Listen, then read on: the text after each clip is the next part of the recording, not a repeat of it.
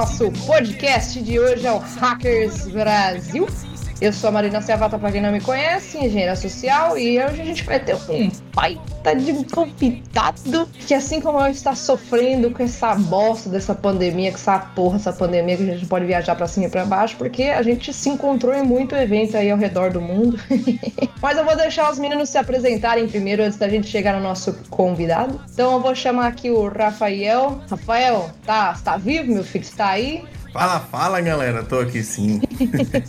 Ei, vai ser muito bom e a gente continua com a nossa esquizofrenia de não dizer quem é o, o convidado, porque é um super segredo. Mistério. De qualquer jeito, mas eu queria que vocês se apresentassem antes. Meu nome é Rafael, estou aqui no mais um capítulo, vou chamar de capítulo porque eu sou old school, do Hackers Brasil. E dessa vez a gente vai voltar aí pra era dinossáurica. Dinossáurica, vou criar essa palavra agora aí. Dinossáurica. Vai, Igor. Boa, salve, salve família, tudo bem com vocês? Muito bom estar aqui. Queria dizer que isso aqui não é uma entrevista, é uma conversa, tá? Então estamos aqui conversando. Muito bem-vindos aqui ao podcast do Hackers Brasil. Uma honra estar aqui. É uma honra conversar com um convidado que está aqui hoje. Eu acompanho ele de longe, assim, né? Já tive a honra de conhecê-lo pessoalmente em alguns eventos, tanto nos Estados Unidos quanto, quanto aqui no Brasil. Cara, vai ser muito massa. Tenho certeza, tem muita história para ser contada aí. E é com você, Marina. Sim, né? A gente é tudo arroz de festa, esse bando de, bando de hacker vagabundo que fica indo pra cima e pra baixo em evento, e a gente só vai pro evento pra beber, é uma Uma desgraceira. saudade, uma saudade. Pra quem não conhece o podcast, tá chegando agora, tá caindo de gaiato. A gente grava conversas espontâneas, aleatórias e de dentro de escritórios, né? De escritórios não, como é que chama? De, de dentro do divã, de cima do divã do psicoterapeuta. o escritório tá proibido. Escritório não tem mais, escritório é só em casa agora.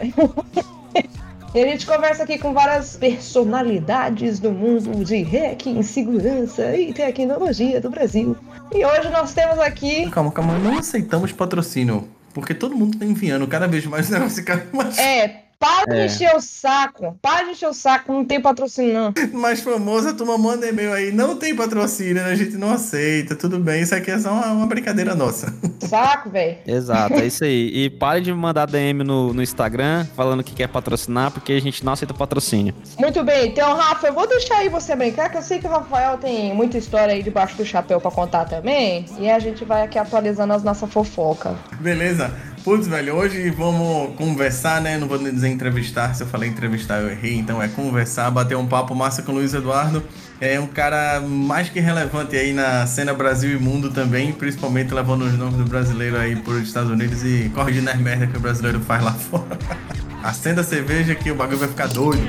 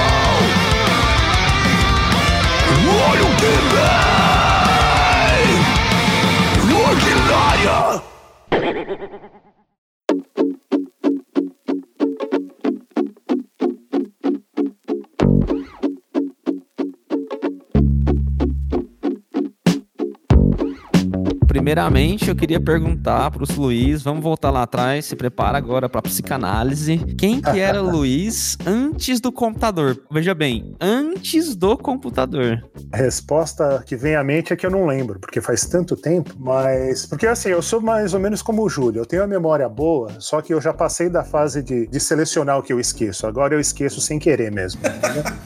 mas, não, o Luiz, há muito tempo atrás, é um bom decoy, né? É um bom decoy, é um bom decoy. Já- isso aí já não funciona pra mim. É, o Luiz, ele, ele nasceu e cresceu em São Paulo, na Zona Norte, outro produto da Zona Norte, Aí, caralho, vai Zona Norte! vai a ZN. E não, assim como todos nós, eu, eu gostaria de falar que eu era uma pessoa, um- uma criança normal, mas acho que nenhum de nós que acaba nesse mundo aqui é normal, né? Sempre tinha. Uma criança ativa, fazia esporte, tu tem uma cara de nerd da porra, Luiz. Tu era aquele nerdão, não era não? Cara, mais ou menos. Na verdade, eu fiz muito esporte porque eu tinha, eu tinha bronquite. Caralho. Então eu tive eu fazia. Minha mãe tentou tudo, entendeu? Desde reza brava até natação no inverno em piscina aberta. Então só faltou eu nadar no Rio Tietê. Mas eu fazia. Eu era ativo até uns 6, 7 anos de idade. Eu era bem ativo, fazia judô, natação e tal. Daí entrei na, na escola, eu era super CDF também. E eu fui um ótimo aluno até entrar no colegial, que nem sei se existe mais isso. CDF. As crianças falam CDF hoje em dia? Não sei mais. Vocês sabem o que é CDF, crianças? CDF é cu de ferro. Exato. Cabeça de ferro. Não, na minha terra é cu de ferro. É cu de ferro. Agora vocês sabem por que, que, é, cu, que, que, é, por que, que é cu de ferro? Porque não saía da cadeira, né? Ficava lá Exatamente. estudando o tempo inteiro. Filha da puta nunca levantava da cadeira, ficava lá o tempo É. todo estudando com a cabeça no livro, com a cabeça enfiada no livro. Aí vem essa derivação Nutella de cabeça de ferro. É, que agora não é mais cu de ferro porque tem cadeira gamer, né? Então é um cu de purpurina. E depois eu descobri o skate e daí eu, tipo assim, eu deixei de ser um ótimo aluno para ser um bom aluno e daí daí foi foi daí meio que ferrou, entendeu? Eu digo, eu sou skatista também, eu sou skatista também das antigas, então você. Não, mas não, daí eu tinha meus vizinhos, meus vizinhos já assim, apesar de ser menor de idade, eles pegavam carro já, daí eu tenho uma paixão por carro que é assim, é idiota, entendeu? Eu gastei muito neurônio querendo saber coisa de carro e tal, não sei o que, Doido pra comprar um Dodge, mas no Brasil é bronca. mas é, é isso. Esse era o Luiz antes do computador, acho que relevantemente é isso. Beleza. E aí aquela outra pergunta, né? Que é as duas perguntas do roteiro pra gente depois sair do roteiro. E como que foi, eu não vou nem perguntar como foi que chegou o computador, né? Mas assim, como foi que chegou a computação em si na tua vida? Onde que você começou a se interessar? Foi aquele amigo? Como foi que tu foi descobrir esse mundo aí de computadores? Ou computação, né? Então, na, na, na jornada de ser nerd quando criança, né, a gente meio assim, eu gostava de, eu acho que eu não tenho mais isso, mas eu tinha um ouvido muito bom para assim tocar música sem, sem entender, entendeu? Tocar de ouvido mesmo, né? Não que eu tocava com a orelha, mas eu, eu tinha facilidade de entender música. Então eu tinha uma vontade enorme assim de, de ter um teclado, piano, e assim, minha família não tinha condição para isso. Então sempre que eu ia numa festa de algum colega da escola, de algum amiguinho da escola, tinha um piano, eu, ficava, eu era aquela criança chata que ficava lá isolada, né? Que nem o Schroeder do, do, do Charlie Brown, do Snoopy. Eh, Eu ficava lá, nerdando nisso. E daí, em uma dessas idas em- na casa de alguém que tinha computador, eu trombei. Alguém tinha um XT da vida lá, né? Que vocês nem devem lembrar o que é isso, conhecer, mas já era um PC. E algum, algumas da- das famílias, ou até é, pessoal da, da minha família, tinha esses computadores, e daí eu comecei a falar: ah, isso é interessante. Mas antes disso. XT é muito mais antes do MSX, né? MSX é novo, né? Pra XT. né? Não, isso aí Eu já tô é. falando besteira. Não, acho que é depois. Acho que é depois. Na escola tinha uma, uma galera que tinha uns MSX da vida, mas daí eu não, eu não cheguei a eu não cheguei a ver isso. Como muitos videogames também tinha essa esse interesse por videogames, eu não cheguei a ter um videogame também por uma questão de, de prioridades da, da família, mas eu tinha um, o único videogame que eu tive quando eu era criança era um negócio que era muito legal que se chamava Game and Watch da Nintendo. Então se você entrar no Google aí, provavelmente você vai cair no eBay e é um, era um videogame, era um handheld. Eu gosto de retro game, eu tava até vendo isso o tempo desse essa tranqueira. É, então eu tinha um lado Donkey Kong, duas telas. Então, assim, eu passava horas com aquilo, né? Outra coisa que o meu avô, ele era encanador. Então, por um tempo, assim, eles moravam, meus avós moravam co- conosco, né? Então, assim, eu aprendi a fazer muita coisa, a meter a mão na massa e fazer muita coisa. Então, eu gostava de brincar com o telefone, né? Quando, assim, acho que muitos já falaram aqui da época que telefone você entrava numa fila, esperava anos ou pagava uma fortuna para alugar linha telefônica. Então, acho que o telefone lá em casa chegou quando eu tinha uns 7, 8 anos. E daí meus avós mudaram para outro lugar, ficou só eu e meus pais. E daí, assim, o telefone era outra coisa, aquele negócio de ligar pro Bozo, entendeu? Mas daí você aprendia a segurar a linha, ficar brincando, né? O telefone. Daí eu não lembro que. Trote, né? Trote. Era início de freaking, mas não era um freaking, né? Era, fazia aquelas trick, né? As trickzinhas, né? É, mas ainda era o telefone ainda que era nem o sem fio, né? Era o telefone com fio. Então você ficava assim, você ficava zoando com o gancho lá, né? Daí uma hora você entrava numa chamada cruzada, você fazia uns negócios assim. Então eu sempre assim gostava de fuçar com, nos fios e nas coisas. E nessa história de eu ser um pouco ativo, né? Um nerd, mas dos finais de semana ativo. É, eu ia com meu pai num clube que a gente que ele frequentava, né? Ele corria no, nos finais de semana. E eu ia lá e assim, eu tinha, eu brincava de esporte de nerd, ping-pong, aquelas coisas que, assim, você fala, os, os caras já são meio errados, né? Aquelas crianças são meio erradas, eles vão para aquele tipo de esporte. Caralho, é muito engraçado que na época de clube, assim, tipo, tem um campo de futebol, tá todas as crianças lá, e tem umas crianças geralmente que ficam no xadrez, no ping-pong, né? No...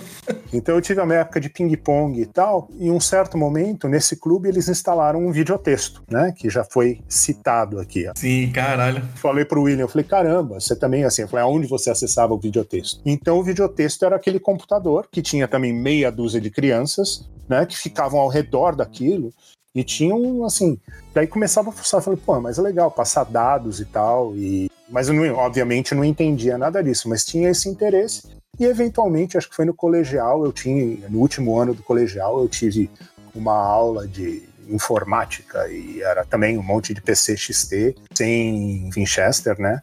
Trazia os, os disquetes e daí aquele negócio, você aprende coisa básica e basic também, né? Não só coisa básica, mas daí você já começa, ah, então para ligar o computador, se eu colocar o disquete e daí você começa a brincar com o AutoExec.bat e por aí vai. Então essa aí foi um interesse. Massa. Tu pegou a época de BBS também, Luiz? Então, isso vamos chegar quando eu comecei a trabalhar, então, né? Estamos chegando lá. Caralho.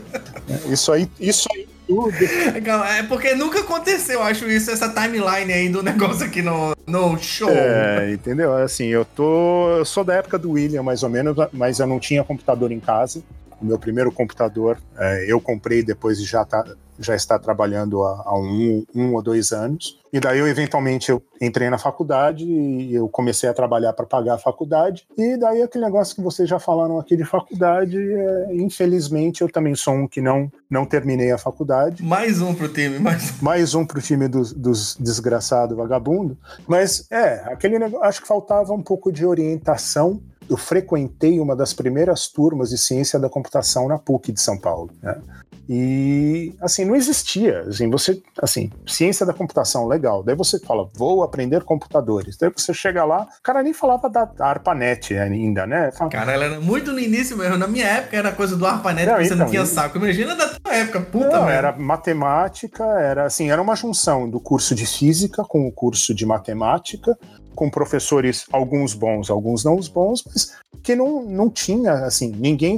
Eles podiam ser bons, mas assim, por que, que eu estou estudando física? Né? Daí eu ficava assim pensando. Sim, claro, claro. Ninguém dominava o assunto, né? Não tinha. É, assim, hoje, na minha cabeça, faz sentido, né? Mas, e além de tudo, tinha alguns professores que eles, não todos, mas tinha uma, uma professora de lógica que ela acho que odiava dar aula para essa galera, né? Para essa vanguarda aí de, de, estudantes. Então ela chamava, falava: é, vocês não, vocês são tudo computeiro, entendeu? Vocês não, não é uma ciência o que vocês estão fazendo.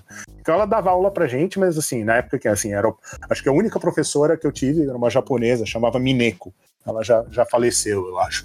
Mas ela ficava lá no, na, na sala, acendia o cigarro, ensinava, manjava pra caramba. Eu acho que aprendi lógica e estrutura de dados com ela. E aprendi alguma coisa, nesse caso. Mas não.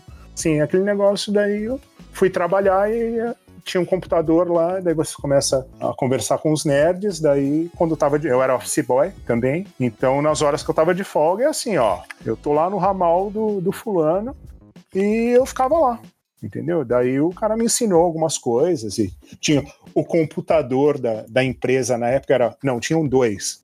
O que eu podia brincar era um, era um XT. Essa empresa já era BBS? Não, né? Era outra empresa que tu era office boy, não era BBS em si. Não era BBS em si, mas depois Sim. era, era, era quase lá. Então, eventualmente, eles cresceram né, a parte de tecnologia da empresa, eles contrataram mais pessoas e daí eles falaram: Ah, você está fazendo faculdade disso aqui, você não tem interesse em ser programador? Eu falei: Óbvio, né? E eu sou, acho que eu sou e fui um dos piores programadores que existe.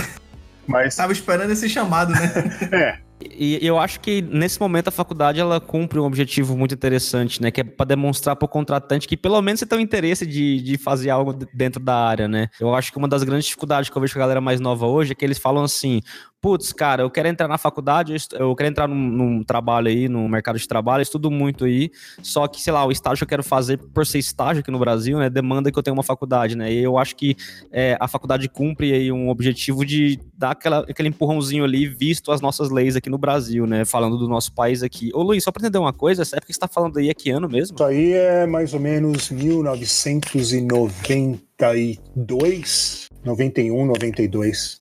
Ou seja, faz tempo. Boa. Pra internet, né? Claro, tava BBS ainda e tudo mais. É, então, internet tinha muita pouca coisa e tal. Então, daí voltando. E concordando com o Igor, mas também na, naquela época já tinha o problema do estágio, entendeu? Eu não tava fazendo estágio porque eu tava ainda no primeiro ano de faculdade, ou quase chegando no segundo ano de faculdade.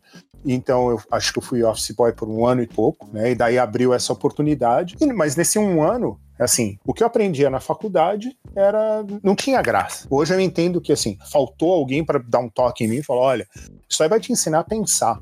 Né? Então a gente fala muito, né? Eu que na faculdade você aprende coisas irrelevantes, mas a faculdade é assim, é como todos os estudos que você fez antes da faculdade ou que você faz diferente de um curso especializado, principalmente de segurança hoje. O que a escola e a faculdade fazem e que ninguém explica é que te ensina a pensar te ensina a pensar de um jeito diferente, ensina o raciocínio, né? Total, velho. Raciocínio exatamente, velho. Raciocínio lógico. E ninguém nunca fala, ninguém nunca me falou isso.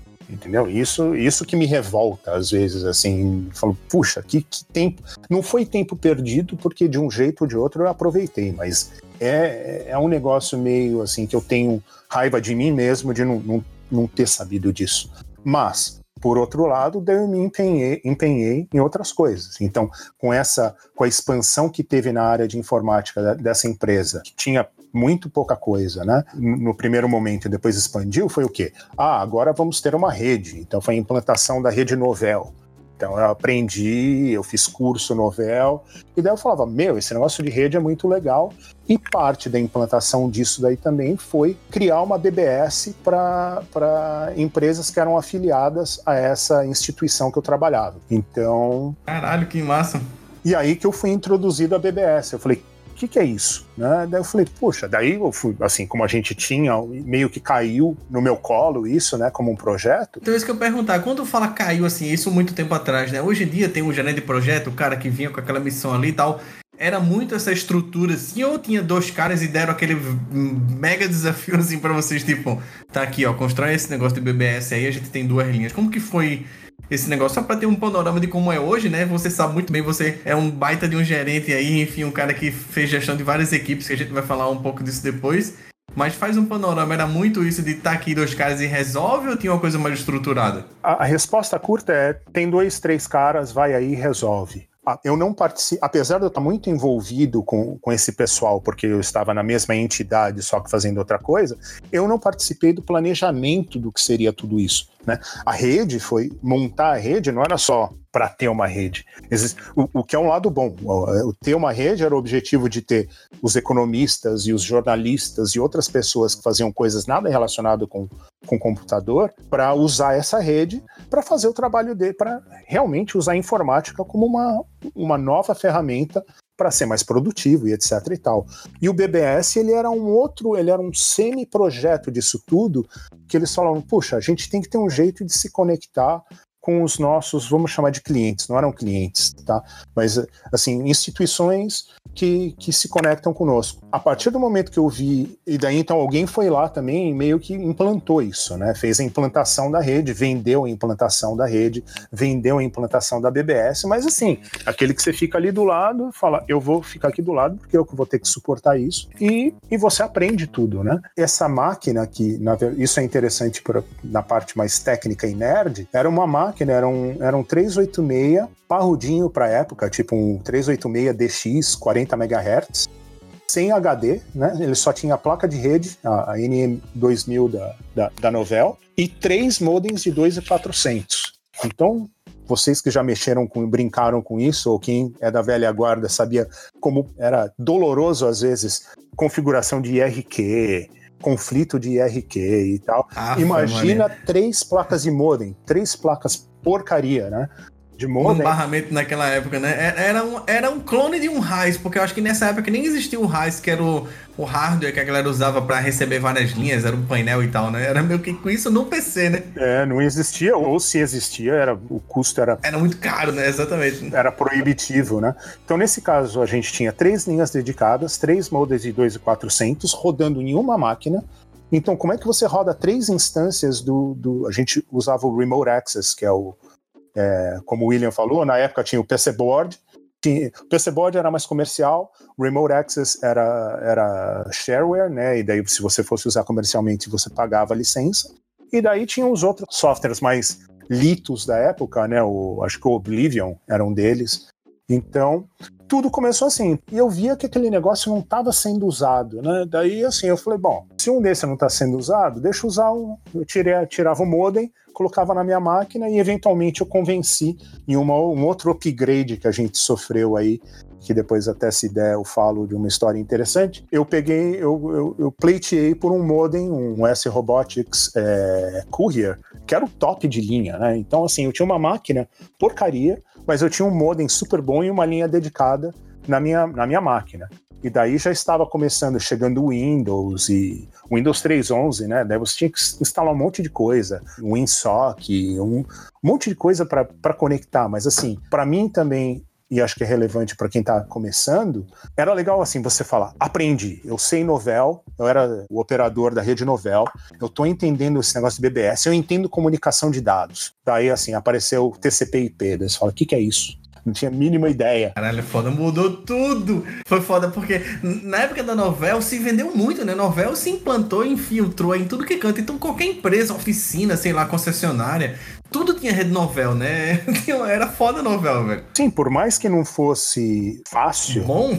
Não, não. É, até que funcionava redondinho. Assim, ah, bom, né? Quando, quando, funcionava, assim, a partir do momento que tá tudo funcionando, putz, era beleza né? Mas Boa, né? não, assim, era redondo o negócio. Assim, eu falei, puxa, tudo isso que eu, que eu sei é irrelevante, né? Como é que eu conecto o Novel remotamente? Até tem como fazer, mas né, eu falei, putz, vamos aprender mais ou menos e entender o que, que é esse negócio de TCP/IP.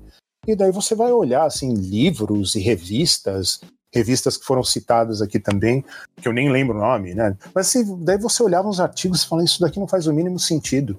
E daí você, eu comecei a mexer com Windows, né, eu já conhecia DOS bastante, assim, DOS era, conhecia muito bem, eu devia ter conhecido Linux tão bem quanto eu conhecia DOS. Jogava, fazia tudo, né? Toda a desgraça no DOS fazia tudo. Sim, aqueles programas que você nem sabia para que servia, Edilin e não sei o que e tal. E daí eu aprendi o Windows. Aprendi o Windows, assim, aprendi 3.11 muito bem, e daí chegou o 95, e daí, assim, a gente vai ir aprendendo no, na orelhada mesmo, né? Faz funcionar e, e aí, eventualmente, eu comprei o meu computador. Comprei, acho que o meu primeiro computador foi um 386SX. Eu comprei, assim. Tu comprou porque tu já trabalhava, já tinha toda essa, essa linha aí já, né? Não é diferente de, de alguma galera de geração como a minha, a galera que falou que o pai, o tio, alguma coisa assim. Já foi você mesmo. Isso. Então, mas daí eu já conhecia algumas BBS, aí que cheguei até a me trombar com o William em algumas delas, mas daí assim, eu falei, esse negócio de BBS ou comunicação é o futuro. Então eu vou comprar o meu computador, eu comprei um SX, não precisava ser DX. Eu tinha, eu queria um modem razoável, então comprei um modem que era de US Robotics 28800, mas o, o Sportster, não o Courier, que era muito caro. E o meu monitor era monocromático, porque eu falei, para que que eu quero cor? Entendeu? Não precisa de cor.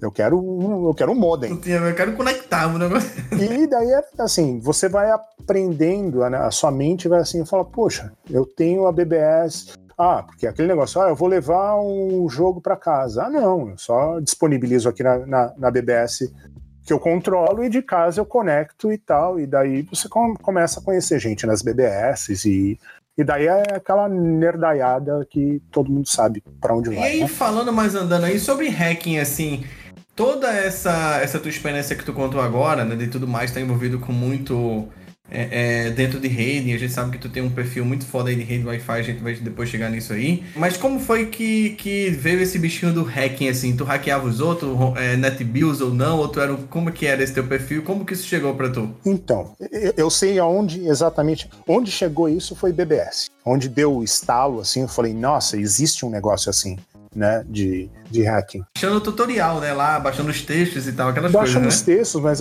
acho que o que foi, o que deu o estalo mesmo, foi quando alguém me mostrou, a gente estava conversando, eu li sobre, era o, ANSI Bomb. Então, de BBS, quando você conectava na, em BBS, tinha as telas de apresentação e era tudo feito em ASCII ou em ANSI. E ANSI Daí uns malucos lá descobriram um jeito de, de fazer o que chamava de ANSI bomb. Então estava carregando aquilo, é como carregar um arquivo, uma imagem, entre aspas, né, um JPEG, de uma maneira totalmente diferente, mas com um código malicioso no meio. E aquilo ia fazer alguma coisa no computador, de, no endpoint, entre aspas, de quem estava acessando. Então você falava, caramba, como que isso é possível? E daí você começa a, a, a, pesquisar, pesquisar, perguntar, né? E tudo isso era no trabalho. Eu trabalhava com essa pessoa que eu trabalhava, o nome dele é Edson. Cara, genial. Um dos, um dos, se não o melhor programador que eu já conheci. Mas assim, ele conhecia, ele fazia uns negócios de hacking, sem saber que era hacking, que assim, ele uma vez ele escreveu, ele, a gente trabalhava para essa empresa, mas ele também fazia uns projetos assim, né, de, por conta dele. E uma vez ele escreveu um software que eu nem sei do que que era, que assim, ele vendeu um disquete pro cara, falou: "Está aqui o que você me pediu". Não sei se era folha de pagamento, não lembro que que, que era o que ele fez. Eu falei: "Cara, mas eu falei, você vendeu, você cobrou não muito caro, esse cara vai copiar esse disquete mil vezes. Ele falou, não, ele não consegue copiar. Eu falei, como não? Ele falou, tá aqui o disquete, copia. Copiei. Ele falou, Tem uma trava. Ele falou, roda. Eu tentava rodar a cópia, não rodava. Eu falei, o que, que você fez? Ele falou, não, então. Ele mostrou. Disquete de 5 e 1 quartos ainda, né? Então, ele, assim, você está olhando na mídia, né? Ele pegou uma agulha, ele fez um furo. E daí, com aqueles Norton da vida e tal. Caralho, aí é físico, né? O negócio. Caralho, aí é, aí é foda. É. Daí ele foi no Norton, né? Você rodava aquele Norton, aquela, aquele negócio que a Symantec comprou há 500 mil anos atrás. Rodava lá, ele via a trilha que estava danificada, daí no software dele falava, verifica se, tem, se a trilha está danificada. Se estiver danificada, roda. Se não estiver, é falso. Falei, genial, entendeu? Puta, velho, que onda. E daí eu fui aprendendo uns negócios assim, super, entre aspas, low level, mas low level em termos de, de novo, eu falei DOS, né? Mas de sistema operacional, de, de atributos de arquivos, atributos de, de coisa que você fala assim, nunca cheguei a programar em assembly, né? Mas assim, você começa a olhar as coisas e fala, caramba. E daí nessa, numa empresa de um amigo meu, ele falou, cara, vai vir um pessoal aqui instalar um, um programa de folha de pagamento feito em Clipper, eu quero que você esteja aqui só para ver como é que é. Eu falei, beleza. Daí eu tava lá, o cara instalou, fez a demonstração do negócio, daí beleza. Daí vai, vai deixar em demonstração aqui por, duas, por um mês, né? Você roda a tua folha de pagamento aqui e tal. Daí, obviamente, esse camarada meu falou: não consegue copiar isso lá para o meu computador de casa, não? Então, eu falei: deve conseguir, né? Com cinco disquetes aí, a gente faz uma cópia, não era um programa pequeno. Né, o famoso ARG menos não sei o que para dividir em vários volumes e copiamos daí mais ou menos o mesmo esquema, né? Tenta rodar, daí o programa entrava e saía. Eu falei, ah, batata, né? Eu falei, o cara obviamente não fez o furo no, no HD, mas, mas eu falei, deve ser a mesma coisa. E essas são as coisas que você vai aprendendo, mas coisa muito assim, porra, como é que eu faço isso? Né? E daí, nesse caso aí, o cara, você entrava lá, ele procurava dois arquivos que ele tinha colocado como hidden, né? Que quando você fazia uma cópia normal do DOS a partir do HD para disquete, ele não copiava. Daí eu falei, ah, aqui tem dois arquivos a mais que estão escondidos, arquivo que não faz nada. Daí fui lá no computador do meu amigo, criei os dois arquivos e, e tudo funciona. Ele falou, ah, é assim que funciona tudo isso. Tu falou uma coisa de disquete, eu lembrei na época de quando a gente fazia, né? Copiava muito disquete, o jogo ia na casa dos amigos. Eu tinha uma forma de pegar as senhas dial-up da turma, que era só copiar um arquivo PWD, é. que era um disquete. Eu colocava dois arquivos atribados, né? Com a tribo lá oculto, e um era dri.bat. Sendo que eu, eu, qual era a engenharia social? Eu falava, deixa eu ver o que é que tem aqui dentro desse disquete. Aí eu colocava o disquete e digitava errado o comando DRI. E aparecia em, em ANSI, em ASCII, né? O, a mesma mensagem como se o comando não existisse, mas na realidade ele já copiava o PWD e eu tava errando o D e R, então DRI. Era só malícia aí. É, hacker desde o começo. Eu acho uma coisa que você falou aí, Luiz, que eu ack que me encanta assim no hack em si, porque o hack acho que ele se for para pensar assim em questão de desenvolvimento, essas coisas, ele meio que é limitado à sua criatividade, né? Então, para um cara ele furar um, um, uma trilha ou, sei lá, ele colocar um arquivo oculto, é assim, os, as duas pessoas elas queriam resolver o mesmo problema, né? Só que elas foram para caminhos totalmente diferentes uma das outras, com, mais ou menos com a mesma lógica ali. E isso que é, que é o, o, o, louco assim de, de, desses pensamentos, pensando em hack assim, ou como as coisas elas podem ser modificadas ao seu gosto, né? Você tem formas diferentes de resolver o mesmo problema e não existe o certo ou errado, né? Existe o que funciona funciona e às vezes o que é o mais performático, né? Isso, para atacar ou para defender. É um negócio é, é, fascinante. Esse negócio é fascinante.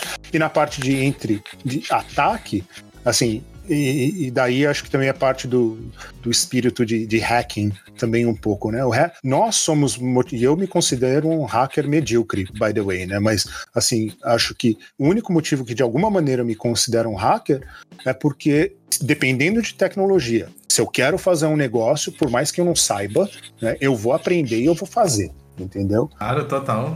É, esse é o espírito melhor de tudo, velho. Então, na, uma vez, em uma das BBS da vida aí, um cara é, tinha, tinha aquelas tretas, né, que já falamos e vocês falaram aí com outro pessoal, que era normal, né? O William até comentou daqueles encontros que tinham de BBS em São Paulo, que era um negócio assim, eu fui em alguns, mas rolava treta, né, assim, da molecada, né, os tiozão já eram mais de boa, mas a molecada rolava treta, né, porque tinha aquelas tretas virtuais que daí se aparecia lá, e o cara, ah, eu não gosto de você, vamos brigar, não, daí agora somos amigos, né, e tal. Mas daí eu lembro que uma BBS, uma vez um cara me encheu o saco, eu não lembro porquê, e de alguma maneira tinha aquele negócio de, em BBS, que você BBS, obviamente, tinha artigos e arquivos e software pirata e tal, tal, tal.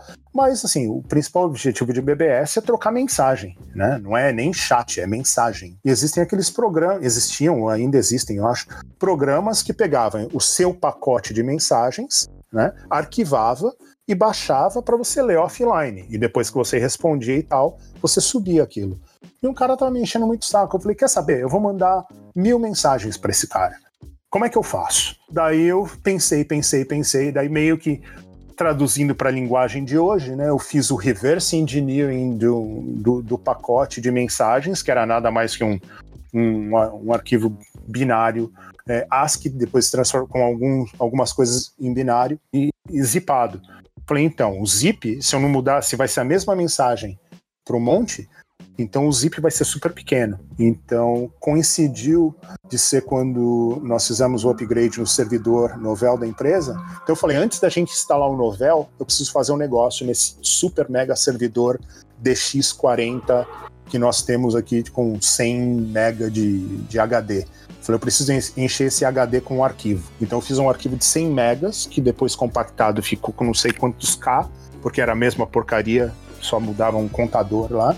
E daí eu mandei pra esse cara aí, derrubou a DBS, mas tudo bem. Luiz Bombe, Luiz Bombe. É.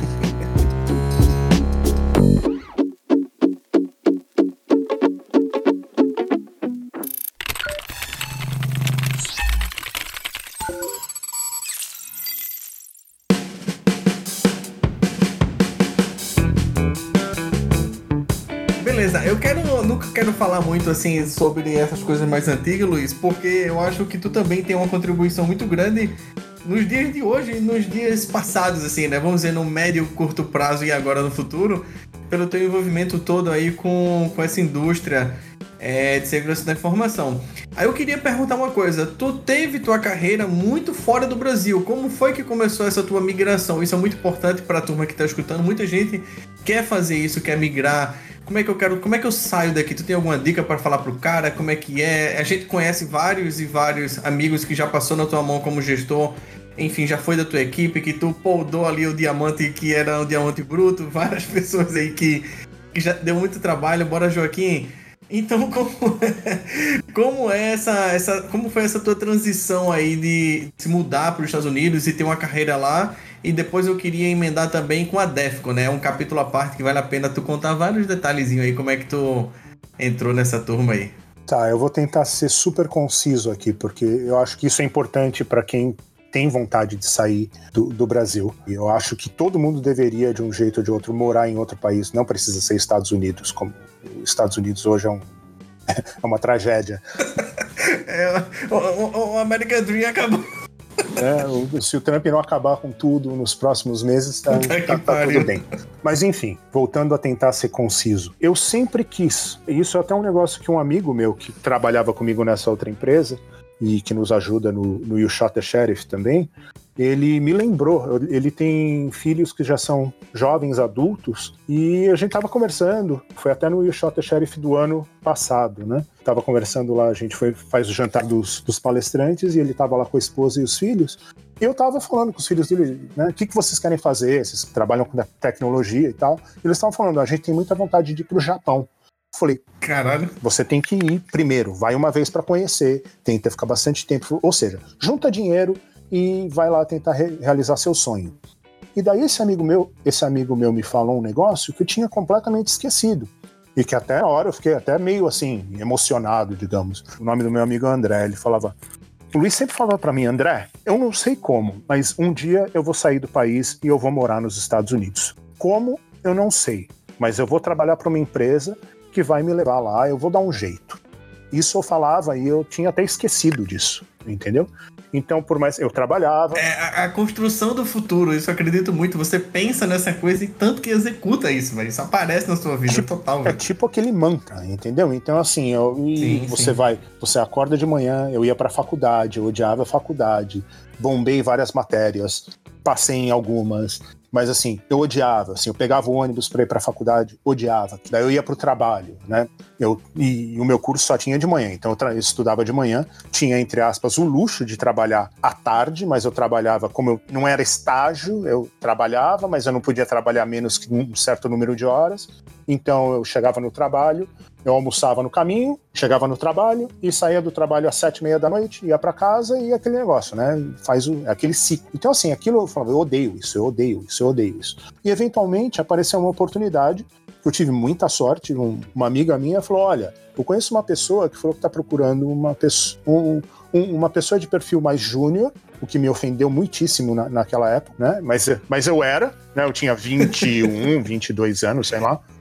Se reconhece hoje, né? Como... Mas na época, porra nenhuma. Sim, mas eu fiquei ofendidíssimo. Como assim, Júnior? Eu falei, eu manjo de novela, eu manjo de BBS, eu manjo, manjo de Windows e eu sou um me programador medíocre. Daí era uma empresa americana de redes, vendia equipamentos de redes quando rede era muito mais do que Ethernet, eu não sei porquê. Né? Existia Token Ring, FDDI, um monte de coisa que a gente nem ouve falar mais, coisa realmente pré-histórica. E eu fui lá e fiz a entrevista, e algumas pessoas gostaram de mim, outras pessoas não gostaram, mas no final eu acabei sendo contratado para ser coordenador de projetos. Calma aí, já não era júnior. E outra, da onde veio o teu inglês? Tu falava inglês tanto high, tanto rei, ou tu já falava inglês bom? tu aprendeu como aí? Como foi essa entrevista? Eu fiz curso de inglês quando desde criança. Então eu sempre gostei de inglês na escola. Então assim da primeira até, mas aqueles inglês do The Book is on the Table, né, que todo mundo aprendeu. Já ajudou muito, né? Hot dog e aí é, vai. Né? E depois daí teve um rolou lá um, umas férias de inverno, férias de inverno, férias de julho, né? Teve lá uma promoção numa escola de línguas e daí eu falei, ah, eu quero fazer. Meus pais falaram, então tá bom. E a gente em alguns momentos da, da, minha infância, minha família passou por alguns momentos difíceis, mas minha mãe, sempre cabeça dura, e eu sei de onde eu, eu puxei isso, falou: não, não, e ela encheu o meu saco e o saco do meu pai assim: o luxo que você vai ter vai ser educação. O que você aprender, ninguém te tira. E eu não entendia isso também, assim, mas eu, assim, eu ouvia, balançava a cabeça, senão apanhava, e vamos que vamos. E, e daí eu. Cuidar de puta do mesmo jeito, né? É. Mas daí, assim, inglês eu curtia. Eu fazia escola de inglês, não era das melhores, mas também não era das piores. E assim, hoje pensando, voltando lá no primeiro emprego, os caras assim, pô, é o office boy que fala inglês, que tá na faculdade, né, e tal. Eu falo, não, mas e, e ser office boy foi uma das melhores coisas para mim, assim, na vida. Porque eu aprendo, aprendi a andar em São Paulo, aprendi a andar de ônibus, não tinha celular, não tinha telefone, não tinha porcaria nenhuma, né? E tinha que andar de busão mesmo. E era assim, foi. Eu odiava, mas foi uma, uma puta escola para mim. Daí eu entrei nessa empresa para fazer. Então, o inglês foi importante, né, para isso. Mas e, por mais que eu tenha aprendido, que eu falasse inglês entre aspas, é aquele negócio, né? Você põe um filme, você não entende tudo. Você, mesmo com legenda, você fica meio assim. E, e daí no dia a dia, daí é aquele negócio, você, todo mundo aprende as coisas quando ou não, né? Mas geralmente as pessoas crescem profissionalmente e pessoalmente quando elas são colocadas em algum desconforto. Né? Infelizmente a gente aprende. Ser testado, né? Exato. Tem que, Tem ser, que testado, ser testado. Né? Então, assim, a gente, eu falava com os Estados Unidos todos os dias pelo telefone. Mas daí você falava aquele oi, como vai? E falava coisas de trabalho, de projetos, né? A gente fazia projetos de rede. Aprende muito, só que era um trabalho teórico, né? Por quê? Porque as pessoas iam lá, ah, os vendedores iam no cliente falavam: que, o que você tem hoje? Ah, você tem esse fabricante, você quer fazer? Então vem com a gente. Peraí. Daí voltar, ele falou: volta daqui uma semana. Daí eles passavam para mim, iam uma pessoa mais técnica, o que hoje são. Na época também eram Systems Engineers, né?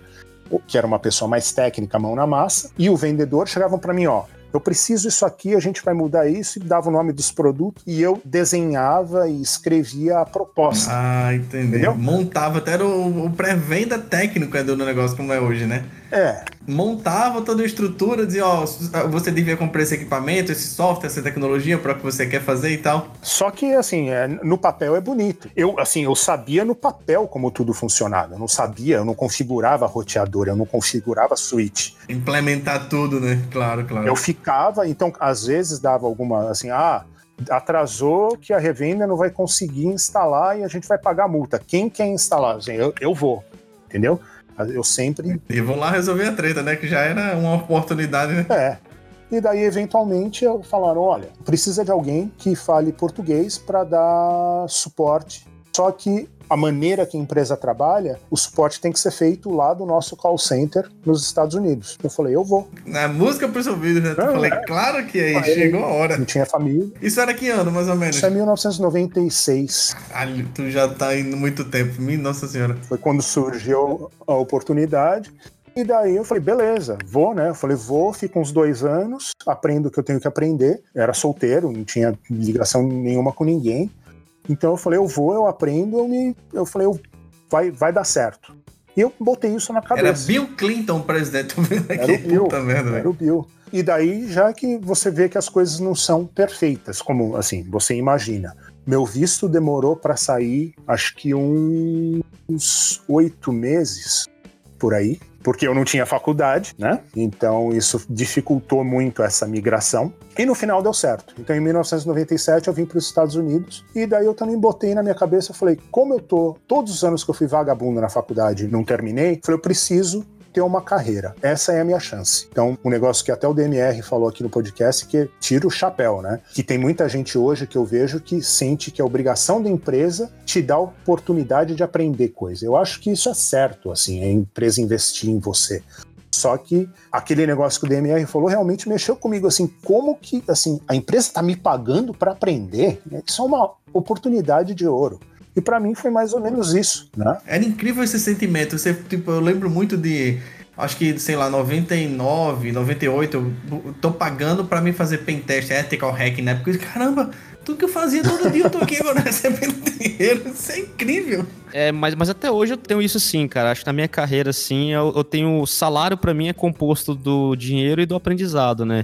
Normalmente, quando eu, eu, eu, tendo a chegar num estado, numa empresa assim, onde eu não me sinto mais desafiado ou desconfortável de aprender algo, normalmente eu começo a perder o interesse em estar ali, né? Porque se você trabalha numa empresa que você sabe de tudo que acontece ali, você tá muito confortável em mexer com as soluções, com os produtos, meio que na minha visão, o salário ele tá na metade, né? Você tá ali pelo dinheiro em si, né? E eu acho que realmente as pessoas que eu vejo que têm tendência em crescer crescer na carreira de forma exponencial assim, crescer e ir para fora e, e, e, ser um profissional a nível global, são pessoas que elas, elas gostam dessa situação de desconforto em estar em constante exposição a coisas que elas não entendem de forma nenhuma e precisam dar um jeito de, de entender aquilo, né? Claro de Igor, 195 mil dólares ano no Brasil. Igor virou um meme com isso.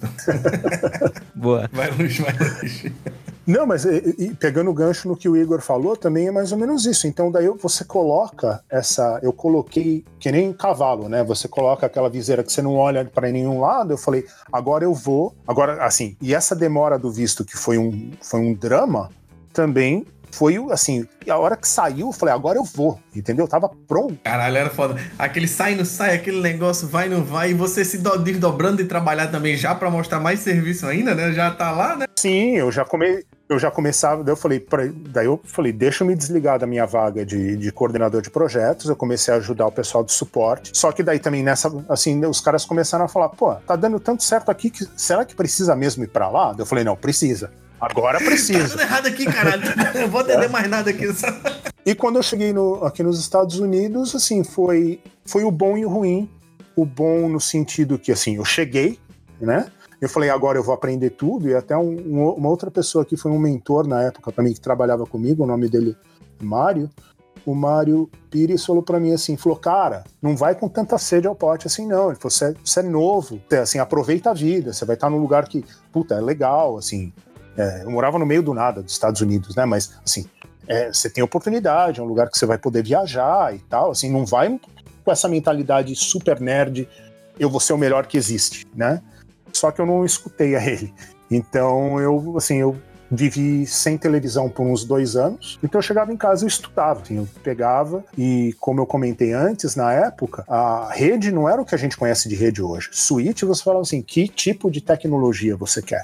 Então, para mim, isso foi a universidade Era outro, outro discurso, né? é, o call center que eu trabalhava devia ter, era um, um call center global, todas as pessoas técnicas, desde, mas desde nível 1 até os mais especializados, quase chegando assim no, no desenvolvimento do produto, que assim, tinha o grupo de Token Ring, tinha o grupo Ethernet, tinha o, o grupo de, de Remote Access, tinha o grupo de roteamento. Então, assim, só que como a gente suportava a América Latina, era eu, começou com eu e mais uma pessoa. Já tinha uma pessoa, um brasileiro que mora aqui há 500 anos. Ele fazia isso, só que ele tinha família e ele podia trabalhar só em certos horários. Por isso que apareceu a oportunidade para mim. E depois contrataram mais duas pessoas. Só que a gente não tinha o luxo de falar, eu só lido com Ethernet, eu só lido com roteamento. Era na guerra, filho. O que chegar tá aí, né? É, e a outra coisa também é assim, né? Eu cheguei, beleza, demora para se acostumar um pouco com a vida, com o ambiente de trabalho. Hoje eu acho que toda cultura tem isso, mas o brasileiro, digamos que ele, que ele não é diferente dos outros, né? Várias coisas que assim, por que, que aqui é assim? Né? Acho que um pouco da mentalidade do hacker também de questionar de tudo, mas assim, por que, que eu posso andar com uma garrafa, usando uma regra besta que tem nos Estados Unidos, em alguns estados, né? Por que, que eu posso andar com uma garrafa de uísque fechada na- no banco de trás do carro, mas não com uma aberta no, no porta-mala? É, porque não pode. Não, mas é, Eu acho isso tão imbecil. O, os Estados Unidos é cheio dessas regras imbecil assim. é, mas por outro lado, era- é por essas regras bestas que funcionam. Que, as- ou que pelo menos as coisas costumavam funcionar. Mas por outro lado, é por isso que, e, e não generalizando, nem brasileiro, nem americano, nem nenhuma, nem, nenhuma cultura, né? Mas é por isso que o americano é meio tapado também, né? Se você pegar os americanos que não trabalham com o que a gente trabalha, eles são bem não é nem by the book, eles são bem inflexíveis, né? Eles não, eles não sabem se virar. O jogo de cintura que o brasileiro tem, só que daí o, o lado bom de ser brasileiro é esse, o lado ruim é que assim, você fala, é, porque no Brasil isso aqui é melhor, porque no Brasil isso aqui... Eu falava tanto isso que eu tive que ouvir de pessoas que gostam de mim, que falavam assim, pô, se é tão bom, por que você veio pra cá? Tu tá aqui, né? Daí eu falei, puta, é verdade, né? É melhor calar a boca e engolir um pouco de sapo também, né? E daí eu fui aprendendo, eu fui aprendendo tudo, porque eu odiava ter que colocar em conferência só para traduzir, né? Ah, vamos fazer um troubleshooting de Token Ring. Puta, eu não sei nada de Token Ring. Então, daí eu fui aprendendo. E eventualmente eu, eu não só aprendi tudo que para mim interessava, que era roteamento, que era ATM, que é uma tecnologia super fascinante, mas que quase nem, não tem nada a ver com caixa eletrônico. Era um, uma tecnologia de, de rede de, entre aspas, alta velocidade de 155 megabits por segundo. E daí eu comecei a ajudar também o, o pessoal, os clientes dos Estados Unidos, porque eu virei meio que um. Eu manjava mais que muita gente. Daí eu falei, ah, agora. Tu entrou dentro dessa indústria americana, né? Começou a entender empresa, não sei que lá. Isso passou anos aí, acredito eu, né? Então, daí, eu, só que daí é aquele negócio, ser jovem e não ter paciência. Eu fiquei lá um ano e meio.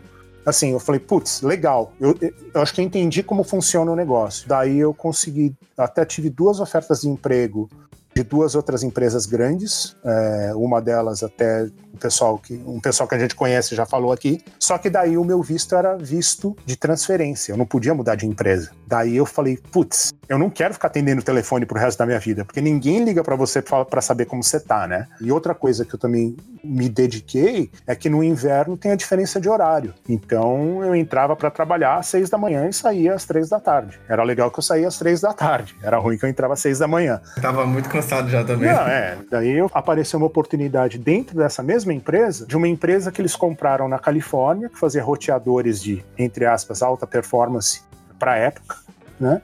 E daí tinha uma vaga lá. Daí eu falei, posso aplicar? Falaram, pode. Eu falei, bom, tá na mesma empresa, beleza, né?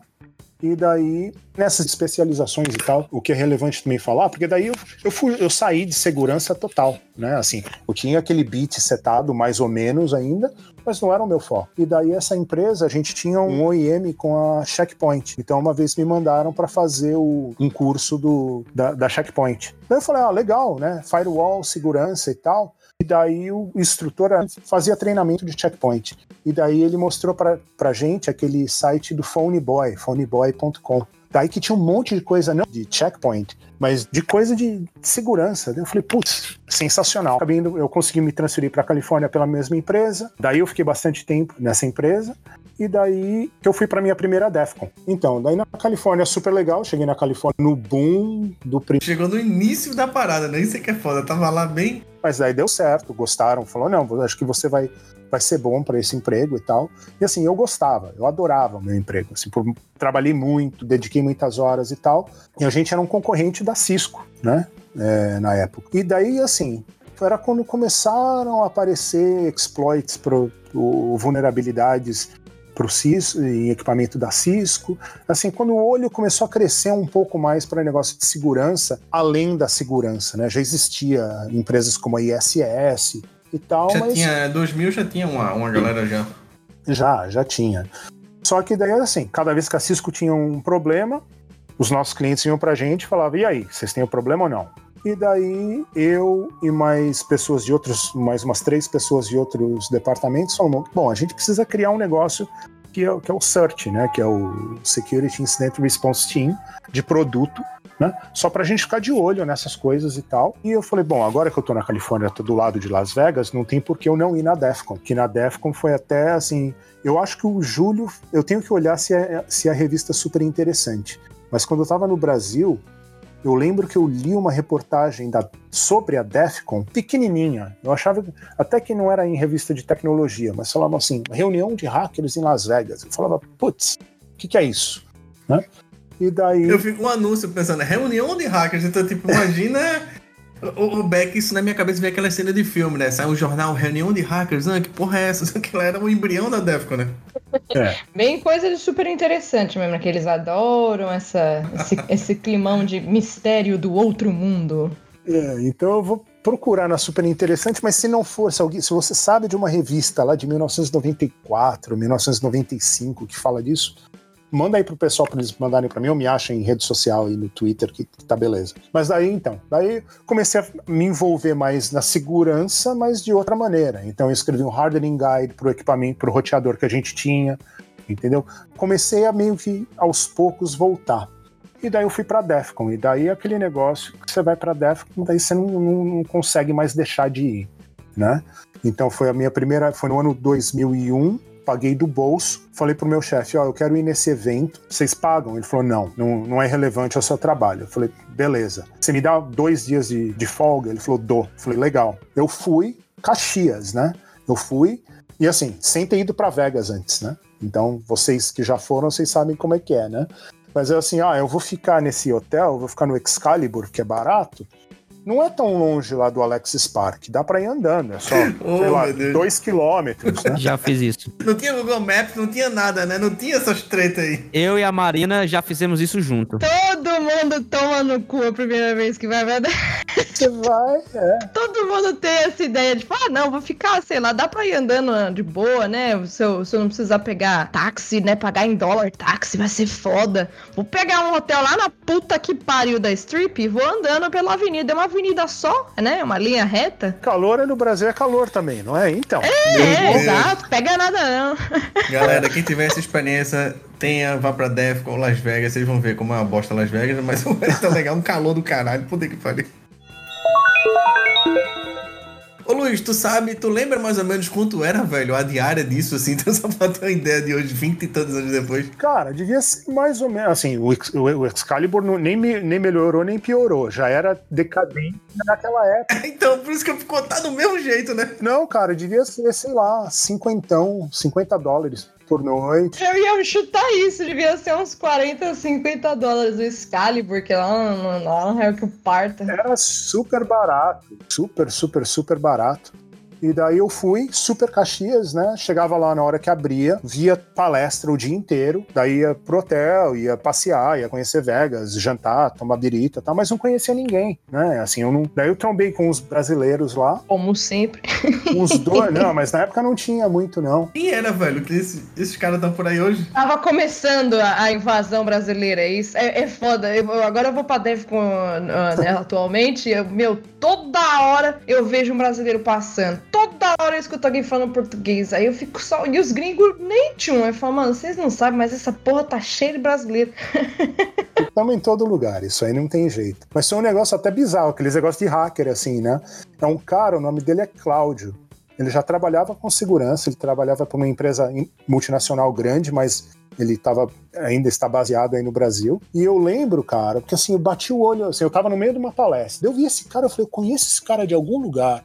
Assim, eu bati o olho, assim, na, na meia do cara, meia Adidas. Adidas não, desculpa, rainha. Eu falei, esse cara é brasileiro, né? Ninguém, Brasileiro, que na hora, caralho, já identifiquei assim também. É, eu falei, daí eu cheguei pro cara e falei, você é brasileiro, né? Depois ele falou, sou. Eu falei, você estudou na PUC? Ele falou, estudei, mas né, assim, no meio da DEFCON, né? O cara, assim, um cara falando português comigo, fazendo um monte de perguntas. E a gente ainda troca ideia até hoje e tal, mas assim, porra, a gente ficou super, super amigo aí por, por uns anos e tal. Mas ele era um cara que já trabalhava com segurança. E daí eu lembro que assim, além de estar na Defcon, que era super legal, e, porra, eu, eu tinha um interesse, mas, assim, eu, tinha, eu era um entusiasta da segurança da informação ou do hacking, né? E daí eu vi a palestra do FX sobre atacar VRRP, né? redu- Redundância de routers. E eu falei, cara, isso é o que eu faço todo dia, né?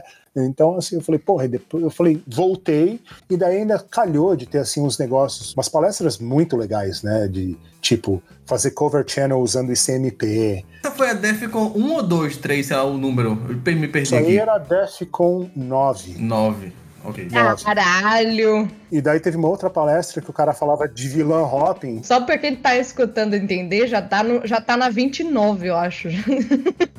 né, já faz tempo. E tá muito maior hoje do que era antes. E daí eu falei, cara, isso tem tudo a ver com o que eu faço. Daí eu voltei pro trabalho, escrevi um relatório, e daí o meu chefe um dia chegou pra mim, assim, uma das poucas coisas, assim, ele chegou pra mim e falou, então, quanto que você gastou lá em Vegas? Eu falei, ah, sei lá. Ele falou, faz o expense de tudo. Falei, ah, mas eu não tenho recibo de comida, porque vocês falaram que não ia pagar, tal. Ele falou, não, a gente não faz isso, mas a gente considera aí uma diária de, sei lá, 40 dólares. Eu falei, puta, Porra, massa. Chegou junto. falei, beleza.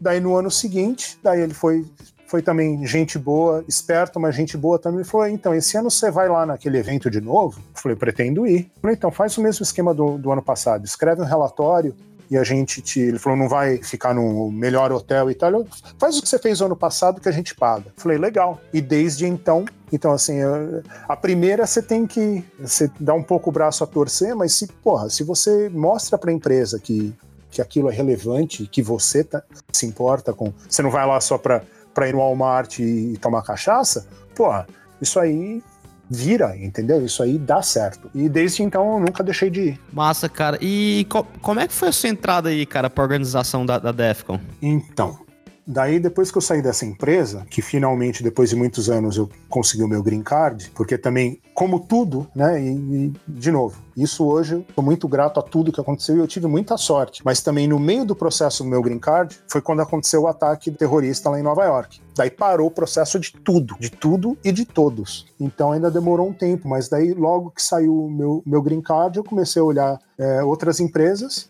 e um amigo, um, um colega meu da, da, empresa anterior entrou na, na Aruba Networks e ele falou: Ó, oh, você gosta de Wi-Fi, você tá indo para Defcon já há alguns anos, você faz war driving lá na Defcon. Tipo assim, você curte Wi-Fi, você quer vir falar com a gente? Eu falei, claro. Daí me entrevistaram, né? O cara, só que eles não tinham vaga para o que eu fazia, não tinha vaga para suporte, eles tinham vaga para quality assurance, né? Para QA. Então, por mais que eu conhecesse redes e um pouco de Wi-Fi, e tinha uma noção um pouco de segurança e tal, eu não, não sabia a metodologia, né? O, o, que o pessoal de QA faz, né? algumas linguagens de programação, eles fazem que eles chamam de, de regression testing, né? Que é, ou seja, as metodologias de QA eu não sabia, eu sabia assim, tocava o telefone, alguém falava, ó, oh, isso aqui tá quebrado, reproduz o problema e vai falar com o desenvolvedor para ver como é que arruma. Isso aí eu sabia fazer. Daí, tipo, me entrevistaram para QA, não deu certo. Daí eu falei, pô, é uma pena. Daí o cara, quem seria o meu chefe na época, falou: olha, eu sou chefe de suporte e de QA.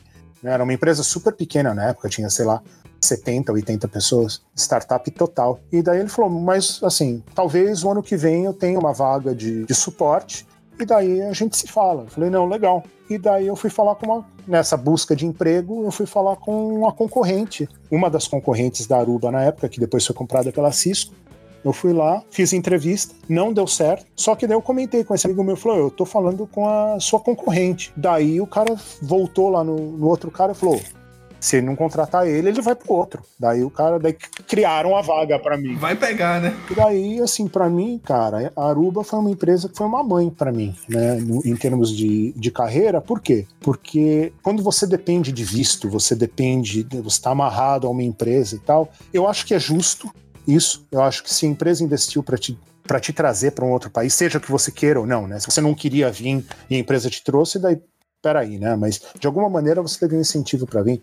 Mas assim, eu, eu, sempre tive muito respeito pelas empresas que eu trabalhei. Mas essa, assim, além de ser o Wi-Fi que eu gostava muito, mas assim, a, a solução na época já era completa, né? Tinha um stateful firewall, tinha umas coisas assim que eu nunca consegui. Falei, eu tô chegando perto de segurança. E daí, na DEFCON 11. Eu queria interromper. Eu queria interromper. Pode interromper. Eu queria falar mais de DEFCON. Igor, tá. Ele já respondeu sua pergunta, Igor, só pra não ser o chato que tirou a sua pergunta e tudo mais. Não, ele, ele, ele tá chegando não, lá. Não, é que eu ia chegar lá. Deixa eu cortar. Então eu vou resumir isso bem, desculpa, bem, bem desculpa. rápido. Eu me apresentei pro Jeff Moss e eu falei, a sua rede Wi-Fi é uma bosta. Eu falei, você devia falar com a minha empresa. Ele falou, é, mas a gente não compra, a gente não compra porcaria nenhuma. Eu falei, então tá bom. Daí eu trombei com ele na RSA de 2005. Ele, oi, tudo bem, tudo bem. E desde então Daí eu fui, eu era o cara de redes, de, da rede Wi-Fi da Defcon. E eu fiz isso por acho que, sei lá. Caralho, eu sempre quis entender essa história, velho. Eu sempre quis entender como que tu se. Como tu se envolveu com esse esquema aí, velho. Muito massa. É, foi pensar, foi uma hackeada boa pros dois lados ali, né? Muito foda, com certeza, muito foda. Uma hackeada humana esse negócio, né, velho? Chegou falando no Jeff Moss, na maiorzão, sua rede é uma bosta. é, mas era, era um monte de links que tá assim, ninguém confiava confiava na rede, nem deve confiar Tudo não, bem. E essa dor de cabeça? Você tem muita dor de cabeça fazendo esse bagulho? Dor de cabeça é, é mais de é tempo de montar as coisas. Quando era só no, lá no Alexis Park, era relativamente fácil. Porque no Alexis Park a gente podia fazer o que queria. Você, ah, precisa colocar um access point ali. Ah, pega uma escada ali, vai ali, ou, ou dá, segura aí, faz um, faz um pezinho aí para mim, eu coloco o access point. A partir do momento que você vai para um cassino, para um, um hotel que é cassino, você não pode fazer mais nada disso. Né? Você é tudo é tudo de é tudo sindicalizado lá. Então, se um funcionário do hotel vê uma pessoa que não é funcionária fazendo o trabalho de alguém que alguém podia estar ganhando dinheiro, eles isso daí dá um puta problema. Então, assim, eu quero o access point ali. Daí você tem que esperar, você tem que pedir, você tem que esperar, vão cobrar caro, coloca o negócio com a antena toda errada, eles falam, arruma lá, entendeu?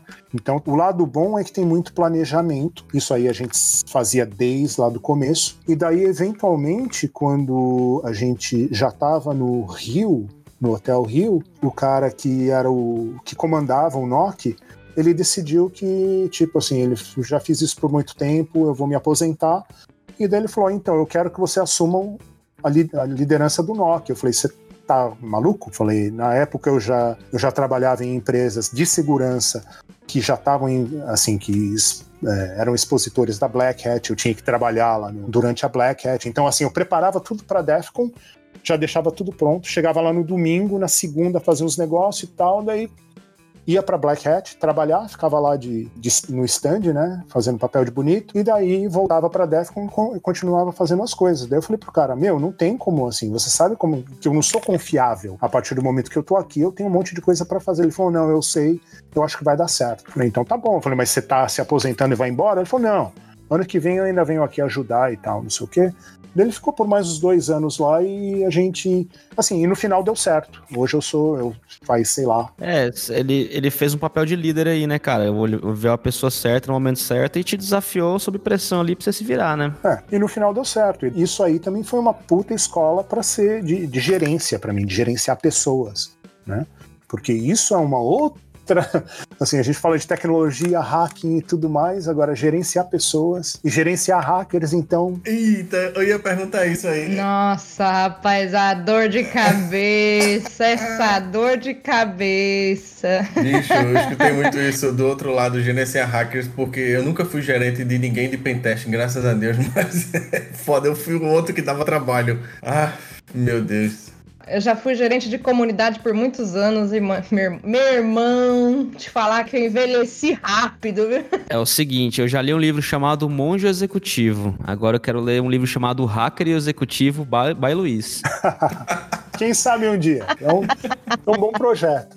Não, mas não, essa agora falando sério, não, não é que dá trabalho, dá tudo dá, dá trabalho. Gerenciar qualquer tipo de pessoa dá trabalho. Mas gerenciar o hacker, você tem que, assim, é um jogo de cintura que você tem que não só fazer o seu papel de fazer o que a, empresa tem que fazer, né, de, de olhar o lado do negócio e fazer o barco andar para aquele lado, né, ou seja, ser o, o meio vendedor, digamos assim, e por outro lado também ser total isso se alguém for é, gerente ou tiver a ambição de ser gerente e gerenciar equipes de segurança, seja ela operacional, ou pentesting ou o que seja, é ser o mais transparente possível e ser desde o começo. Se o seu chefe não te falar, eu, eu falo agora aqui, né? Tem vezes que você não pode saber tudo, por N motivos. Do mesmo jeito que o seu chefe não vai saber tudo, né? Aí são as hierarquias da, das empresas e tal.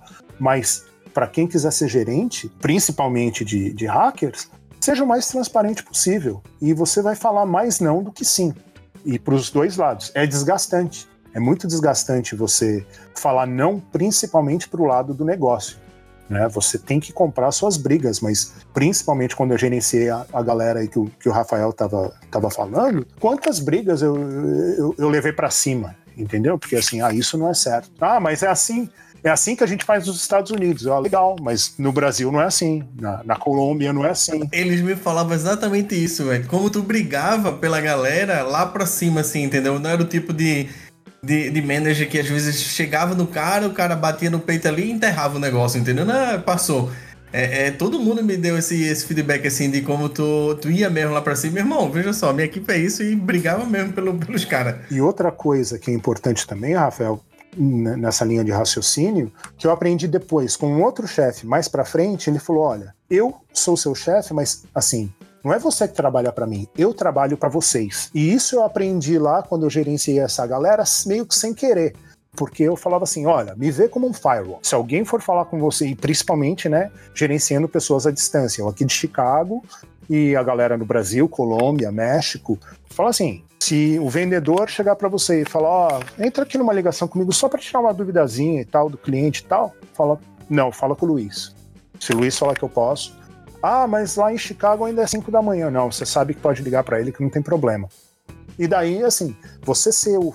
Se você trabalhar para os seus empregados, eles vão fazer, na sua grande maioria, o que você quer que eles façam.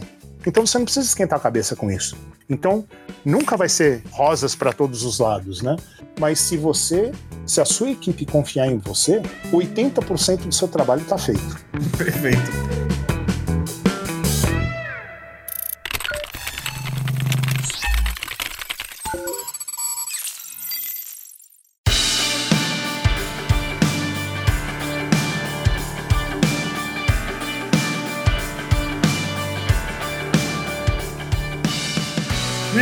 Estamos caminhando para o fim do, desse capítulo. Luiz, manda aquela tua mensagem final aí para quem tá escutando a gente e, e é isso, velho. Muito obrigado de verdade. Cara, não sei.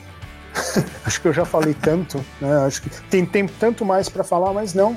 Assim, siga a sua siga o que você gosta. Geralmente não vai ser fácil, mas também não é que tudo assim vai. Se você tiver um pouco de sorte, é bom. Não deixe oportunidades passar não seja um imbecil com os outros. Esse é um mercado que é muito fechado, muito pequeno, todo mundo se conhece. Seja humano com as outras pessoas, né? A vida é como hacking, entendeu? Um dia, um dia você é ona, outro dia você é onado. E isso aí. Total. Isso aí, cara, você é que o primeiro vale zero a gente nunca esquece, né? Então é assim, você tenha respeito pela, pela comunidade, tenha respeito por, essa, por esse negócio que a gente tem, né? Hoje todo mundo trabalha, quem não trabalha está procurando trabalho. E, assim, de um jeito ou de outro, todo mundo que é envolvido com hacking e está no InfoSec de, de tabela, putz, continua fazendo isso. É bom ter esse romantismo de pensar, ah, mas puxa, trabalhar para aquela empresa fazendo pentest ético não é hacking. Tá, cara. Mas quanto mais a gente ficar batendo esse bumbo, seja implicitamente ou mais, melhor implicitamente do que explicitamente, isso aos poucos vai mudando.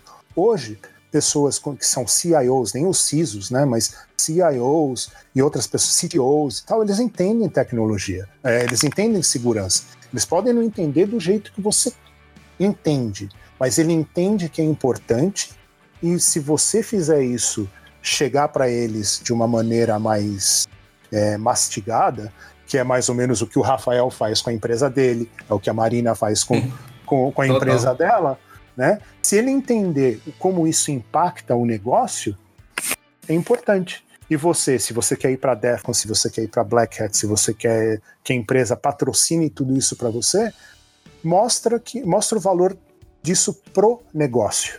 E não só espera que te mandem e que você vai ficar bonito lá em Las Vegas ou bonita que essa é a minha mensagem. Não vai sair só para tomar cachaça. E galera, para quem não sabe, eu não falei isso aqui porque a gente já comentou em outros é, é, capítulos aí. O Luiz também é o criador lá da, do You Shot the Sheriff, o criador também do, do You Shot the Sheriff podcast. É o parceiro lá do William de Cabral. Então, o William é, é, o Luiz é esse cara aí, tá? A gente não falou esses assuntos porque a gente já falou aqui no podcast com outras pessoas também. Mas é outros projetos que o Luiz está envolvido também. É, eu sou um dos fundadores. Eu, o Nelson e o William, isso. Ah, e o William, ele comentou que ele que deu o nome pro podcast, tá certo. Ele foi ele mesmo que deu o nome pro podcast. Olha aí, olha aí. Ele tava sendo modesto. Boa. Cara, eu assim, sendo bem honesto com você, eu tô com milhares de pontos de interrogação na minha cabeça que eu queria resolver com você nesse podcast aqui. Mas eu acho que se fosse resolver meus pontos de interrogação, porque eu acompanhei muito a sua história, assim, você é, é uma das referências para mim. Aí é 15 anos de conversa. Globais, claramente. É, cara, eu acho que faz o seguinte, mano, deixa essa, esse vírus morrer aí a gente toma uma na Defcon ano que vem, eu vou te encher o saco. Tem problema nenhum. É, e sim. Tomaremos todos. Eu tô até com medo dessa próxima Defcon. é, eu, eu, também, pode ter certeza disso. O bagulho vai ser louco. E outra coisa que eu também sempre falo, tem gente que já brigou comigo por causa disso. Pô, Igor, quando você quiser a gente fala, pô, pode ser com cerveja virtual ou não, mas só assim, uma, quem tem já um pouco de experiência, porra, ajuda os outros, né? O que vocês estão fazendo aqui, eu acho é de tirar o chapéu, né? Mas também, às vezes, precisa ter um, uma, uma, assim, um one-on-one, -on -one, né? Falar diretamente com a pessoa e deixar a pessoa se expor e falar. Às vezes, assim, precisa só de um, de um norte ali. Só que para quem eu, eu, posso ajudar quem quiser. Só que se você quiser que eu te ajude, você vai ter que, que ouvir as minhas chatices também, né? Você vai ter que fazer o, o, o, que, o, que eu, o que eu sugeri que você faça ou me dar um bom motivo para não fazer. Então fica ligado nisso aí. Se for uma mentoria confortável, porque tá muito errado.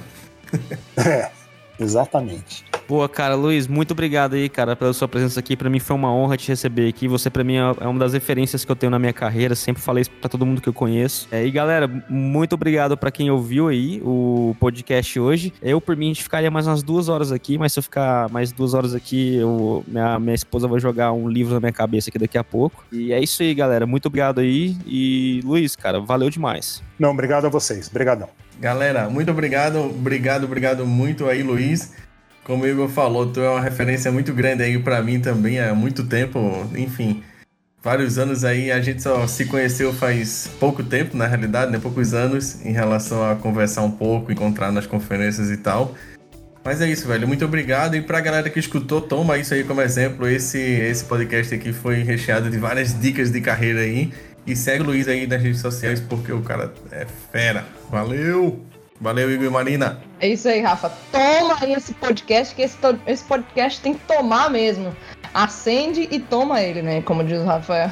Segura o capacete. Valeu, galera. Obrigada por terem escutado aqui o podcast com a gente. A gente se vê num próximo episódio, talvez logo, talvez não logo, não sei, não podemos fazer promessas. Mas é isso aí. Uh, conversa com a gente, vem trocar ideia sobre o podcast ou não. Vem fazer indicação de convidados e a gente se vê. Valeu, pessoal!